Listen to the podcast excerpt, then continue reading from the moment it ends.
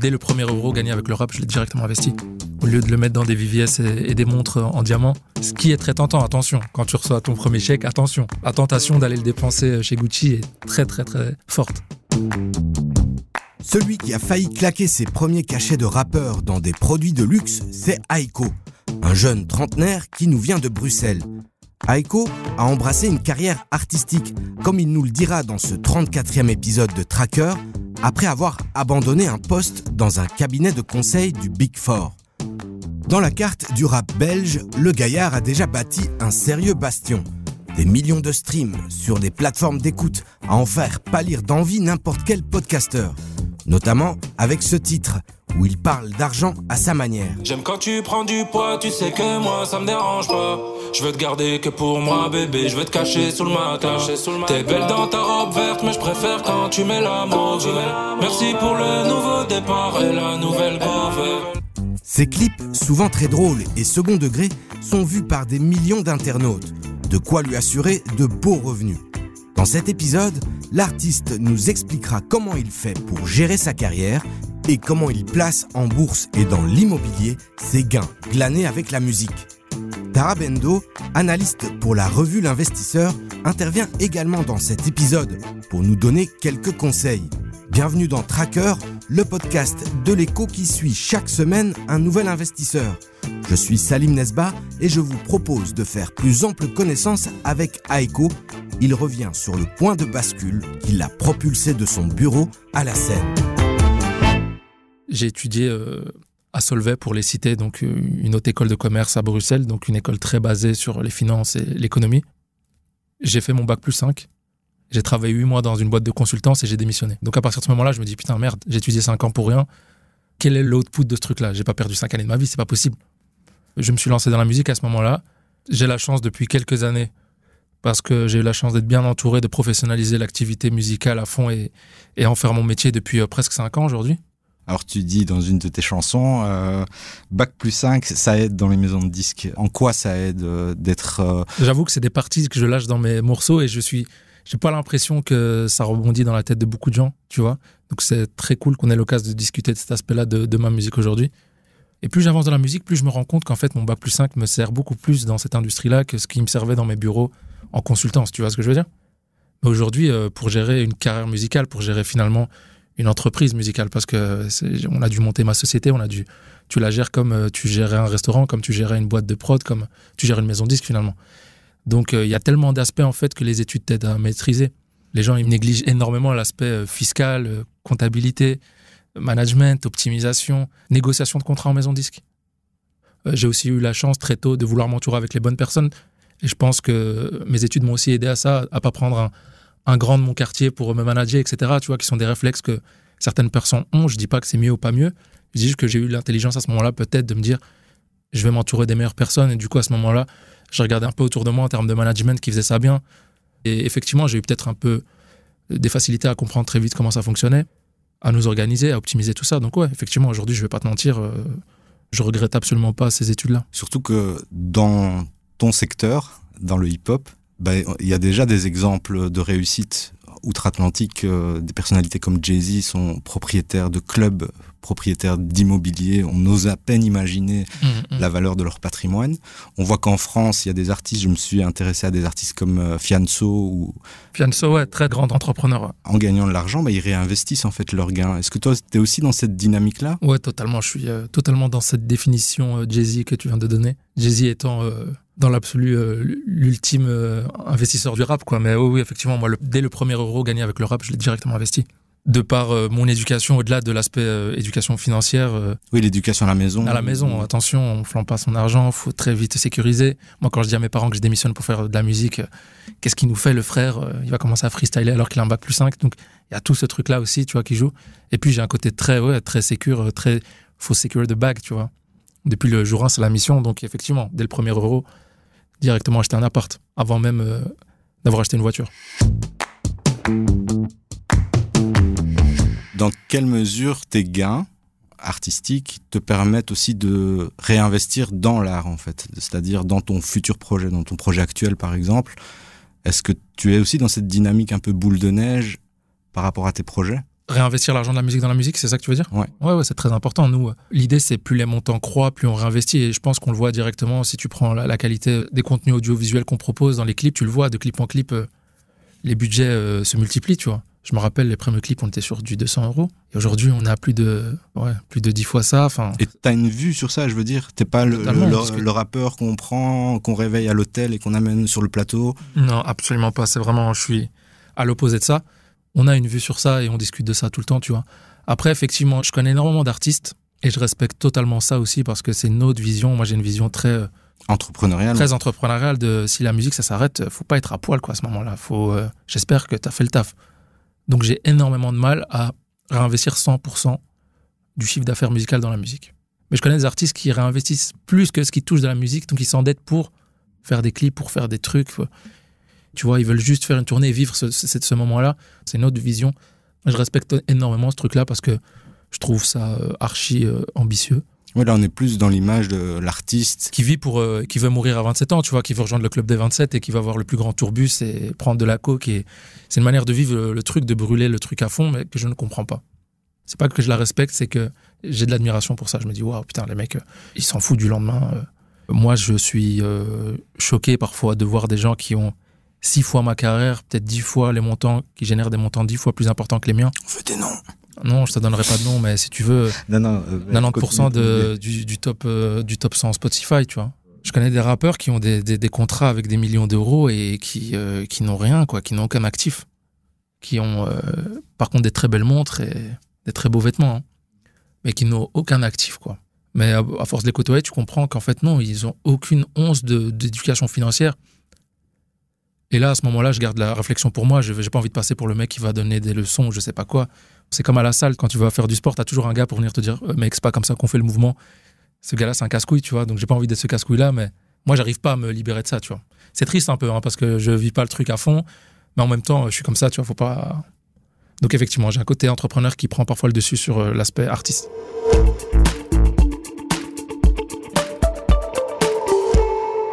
Vous venez de l'entendre, Aiko n'hésite pas à s'entourer, même à bien s'entourer, pour gérer tous les aspects de sa profession.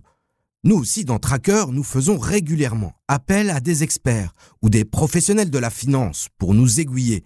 Cette semaine, nous sommes allés voir Tara Bendo, analyste pour le compte de la revue L'Investisseur. Nous lui avons demandé à partir de quand vaut-il mieux faire appel aux pros. On va chez un notaire, on va chez un avocat, on va chez un banquier en fonction de ses besoins. Si maintenant j'ai besoin d'un conseil sur la comptabilité, je vais voir mon expert comptable. Par exemple, c'était des jeunes qui ont de l'argent. À la base, on dit toujours que dès que quelqu'un dépasse les, je crois, c'est 150 ou 200 000 euros, qu'il faut toujours aller voir un notaire. Mais il y a des gens qui se disent, ben non, moi j'ai pas 70 ans, donc j'y vais pas. Non, on peut tous sortir du travail et se faire écraser par un bus. On sait pas, les aléas de la vie, on peut avoir une maladie grave. Donc dès qu'on a un patrimoine qui dépasse un certain montant, il faut planifier en effet pour éviter que, en cas de décès, en cas d'accident grave ou autre, eh bien, ce soit pas géré comme vous l'auriez voulu. Euh, nombre de personnes euh, qui euh, décédées ou accidentées, qui se disent bah tiens, euh, ah si papa avait su, ben on a été taxé à 75%, à 95% ou à enfin, 90% plutôt. Ou tiens, c'est un tel qui a eu ça et ça, mais comment ça se fait? Pourquoi? Comment? Parce que tout simplement les choses n'ont pas été gérées en amont. Donc tout simplement anticipées. Et l'anticipation, c'est aussi une qualité à avoir quand on travaille en bourse. Sur les placements, il faut anticiper, pour ses finances, il faut anticiper, être proactif sur son portefeuille, sinon on subit les aléas de la vie, donc c'est pas ça. Donc le but c'est vraiment d'essayer d'être proactif et pas se retrouver euh, euh, sans slip quand la, quand la mer se retire, quoi. C'est ça qu'on dit, hein, quand la mer se retire, on voit ceux qui n'ont pas de slip. C'est ça. Voilà, Ça avait été repris par Warren Buffett. ça. exactement. Tarabendo, comme quatre autres professionnels de la finance, a accepté de jouer le jeu de notre podcast. Il nous ouvrira son portefeuille d'investisseurs dans une série de podcasts à découvrir en exclusivité sur le site de l'écho à partir du mois de juin. Retour chez Aiko. Le rappeur revient sur les raisons qui le poussent à monter sur scène et à écrire des chansons. Tu prends, j'imagine, du plaisir à faire tout ça Ou est-ce que, comme dans un taf, il y a des moments où tu te dis, faut quand même y aller Ouais, le problème, tu vois, quand je parle trop comme un entrepreneur Startup Nation, c'est que on se dit, mais putain, le mec, il fait ça que pour l'argent. Et c'est totalement faux aussi, tu vois, donc il faut un peu pondérer le bail. Effectivement, il y a un aspect très entrepreneurial, très euh, les chiffres, euh, attention. euh. Et paradoxalement, il y a un aspect très. je fais tout ça finalement que pour la musique. Finalement, moi, ce que j'ai envie de faire, c'est de la musique, tu vois. Que ça ramène de l'argent ou pas. Je démissionne de mon taf, j'ai pas encore de contrat en maison de disque. Donc je démissionne de mon taf après le bac plus 5. J'ai pas de plan B. Tout ce que je sais, c'est que je vais aller en studio et faire de la musique. Je passe euh, six mois en studio enfermé tous les jours à faire de la musique parce que ça me fait du bien. Donc ça part juste de là, en fait. Et ça, ça va toujours rester, je pense. Et tu as eu une phase où tu étais un peu entre les deux, euh, c'est-à-dire euh, tu allais au bureau ou à Solvay, et puis dans ta veste, tu avais tes, tes grills et tes lunettes de, de rappeur. Mais si tu veux une vraie anecdote, gros, euh, pendant les huit mois où j'ai travaillé, je faisais des heures supplémentaires. Bah, il faut déjà en faire de base. Donc tu commences le travail à 9h, tu arrives au bureau et tu quittes à 18h30 plus ou moins déjà, tu vois. 19h si tu veux éviter les bouchons. Moi, je restais encore après jusqu'à 21h, mais pas pour travailler. C'était pour euh, upload mes clips sur YouTube. Ou sur SoundCloud, ça dépendait. J'avais lancé une série où je sortais un morceau par semaine. Parce que la connexion était meilleure au boulot ou Mais non, mais c'est juste que c'est- ouais, pour pas perdre de temps et que truc, euh, si je rentre, il sera déjà 21h, les bouchons, vas-y, je serai KO, je, je vais dormir. Donc je reste au bureau, j'envoyais mes clips. Euh, J'étais dans une petite schizophrénie pendant les huit mois où j'ai travaillé. Puis à un moment donné, j'ai juste pété les plombs et j'ai démissionné, quoi. tu as la chance d'avoir un petit peu tous ces points de vue différents. L'artiste, euh, l'homme d'affaires, euh, entrepreneur, le gars qui sait des choses parce que quand le notaire lui dit usufruit, il dit oui. Tu vois. On a vu à- dans quelle mesure ça t'aidait pour le rap, mais dans quelle mesure le rap t'aide aussi pour, je sais pas, est-ce que ça te donne une énergie différente ou euh, Ah, c'est une bonne question, ouais, je l'ai jamais vu dans ce sens-là. C'est sûr que ça m'a ramené énormément en confiance en moi. Ben, J'imagine, tu fais des grosses scènes quand même, non? Ouais, vraiment, moi, je, je me rappellerai toujours, euh, après ma première scène, j'étais un homme nouveau, tu vois. Je suis sorti de ma première scène en mode surhumain, gros. Effectivement, ça m'a sûrement ramené un peu, de, un peu plus de confiance, etc.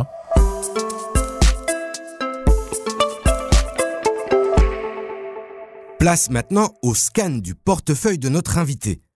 Vous allez le constater, la diversification chez Aiko est un maître mot. Le premier truc, mais après, je pense que c'est un réflexe qu'on a beaucoup et qui vient aussi de mon éducation, etc., c'est vraiment la pierre.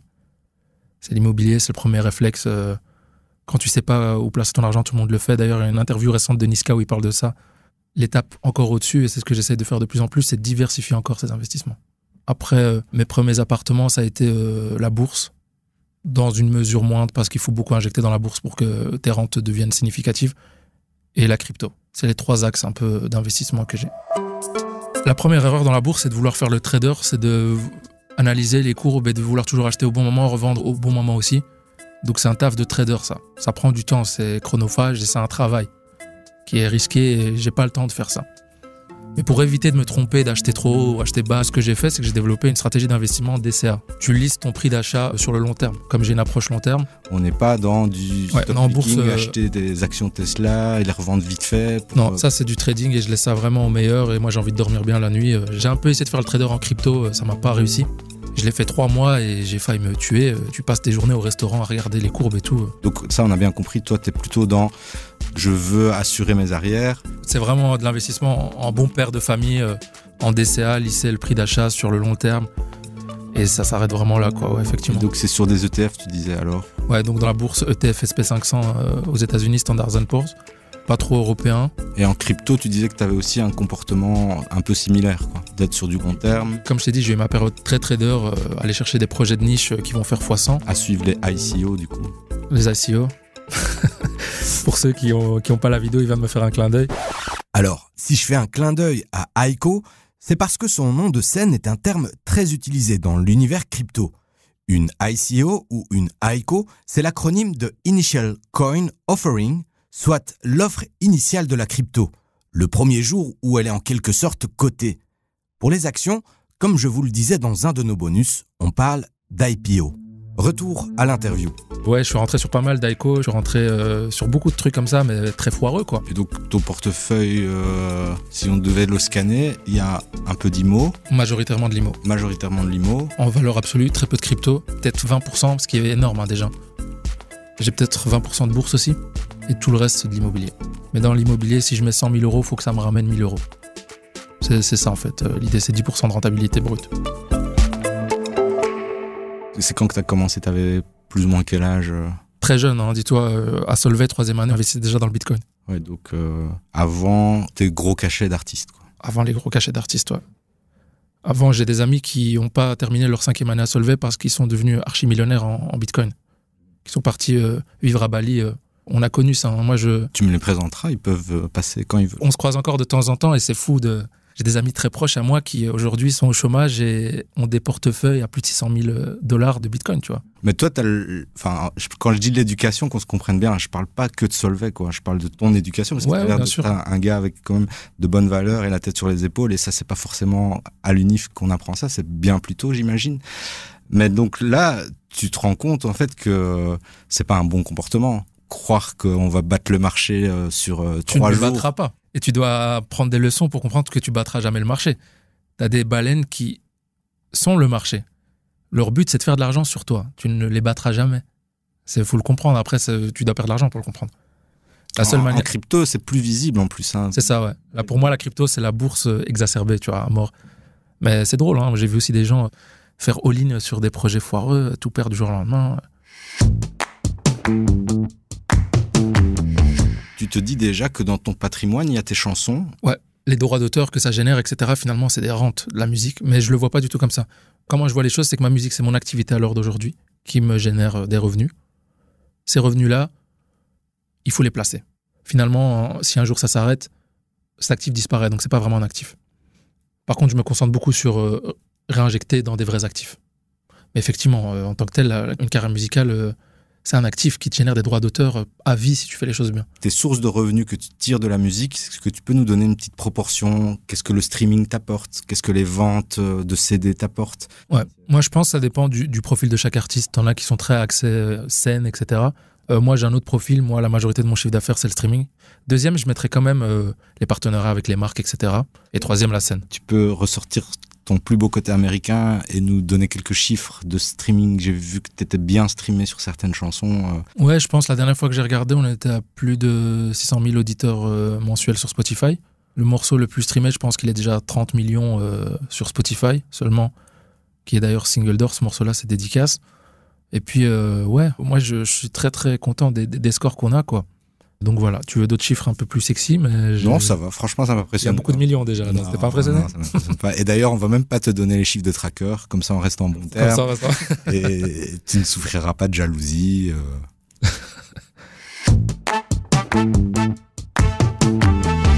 Le vrai conseil, c'est pas de se former et d'essayer de tout comprendre à 100%. C'est impossible de tout comprendre à 100%. C'est de bien s'entourer avec les personnes qui finalement n'ont pas d'intérêt euh, sur ça. Donc, euh, typiquement, prendre un avocat, un fiscaliste, un, juriste qui va analyser le contrat pour toi, qui va te dire que là, l'avance que tu es en train de négocier, attention, elle est recoupable.